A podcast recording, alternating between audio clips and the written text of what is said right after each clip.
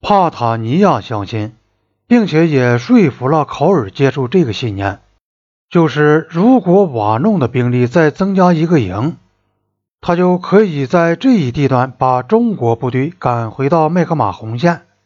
但第四军参谋部却持有不同看法，他们估计。中国在察隅靠近麦克马洪线的兵力有一个师，他们在十一月十一日把这份情况估计意见书送给帕塔尼亚，但他没有再转达给承担作战任务的旅，而印军发动进攻的准备工作仍照常进行，按计划要在十一月十三日发动进攻，十一月十四日结束战斗，增加的那个营。从十一月十三日开始，才搭乘水塔式运输机陆续到达，但第十一旅并未因等候增援而推迟进攻时间。考尔和帕塔尼亚都赶到瓦农，要亲自掌握这次作战行动，但这不足以说明为什么一定要按照原定时间表发动进攻。原定的日期并无军事意义。也不存在同其他地段的作战行动协调配合的问题，但在制定进攻瓦弄计划的人看来，十一月十四日是个重要的日子，因为那一天是尼赫鲁的生日。总理七十三岁寿辰快到了，从瓦弄向新德里发回一份如考尔所希望那样的电报，报告我们对敌军取得了首次重大胜利。这岂不是再好不过的一份寿礼？十一月十四日，第六库马翁营的两个连在为支援这次进攻而空投来的重迫击炮和几门野战炮的火力支援下，开始进攻中国部队所据守的一个山头制高点。据守山头的中国部队估计是一个连。这批来自喜马拉雅山西路的健壮的库马翁士兵。曾在基匹图的一次激烈战斗中挡住中国部队，接着花了两天的时间撤回到瓦弄。在这以前，大约十天光景，曾投入一次局部性进攻，而且几乎不断地执行巡逻任务。这一次又被用来进行这场作为生日献礼的进攻战。他们冒着中国掩体中发出的猛烈炮火，连续战斗了六个小时。冲到离山顶只有五十码时，已精疲力尽，不得不停下来。当晚，中国部队进行反攻，把幸存的库马翁士兵全部赶下了山。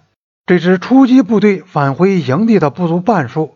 十一月十六日，印度各报以“印军转入进攻”的大标题欢呼这次作战行动，其真相就是这样：中国部队追击败退的库马翁士兵。并且突破了印军的主要防御阵地，印军阵地因出击而遭到削弱。印度炮兵为了支援库马翁士兵，早已把炮弹全部打光。因此，当中国部队在十六日拂晓发动主要攻势时，印度炮兵已无法参加战斗。印度部队这一仗打得很顽强。停火后，小股印度部队回到那里。发现有的阵地上全部人员都战死在岗位上，但由于主要防御工事已被攻破，整个旅的阵地已无法守住。早晨十点钟左右，考尔批准该旅旅长下令撤退，但有的部队没有接到撤退命令，仍继续作战，直到弹药打光或战死。考尔和帕塔尼亚二人坐上倒数第二架水塔式运输机撤离瓦诺。考尔从提组发回来一份冗长的、语无伦次的电报，报告瓦弄战败的经过。电文最后写道：“由于敌人攻势十分凶猛，兵力十分强大，我有义务敦促你请求最高当局争取愿意帮助我们的外国军队的支援。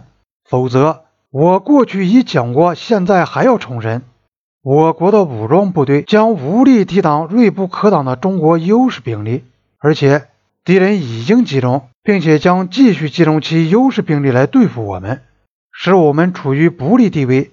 这个意见不是出自惶恐，而是正是严酷的现实。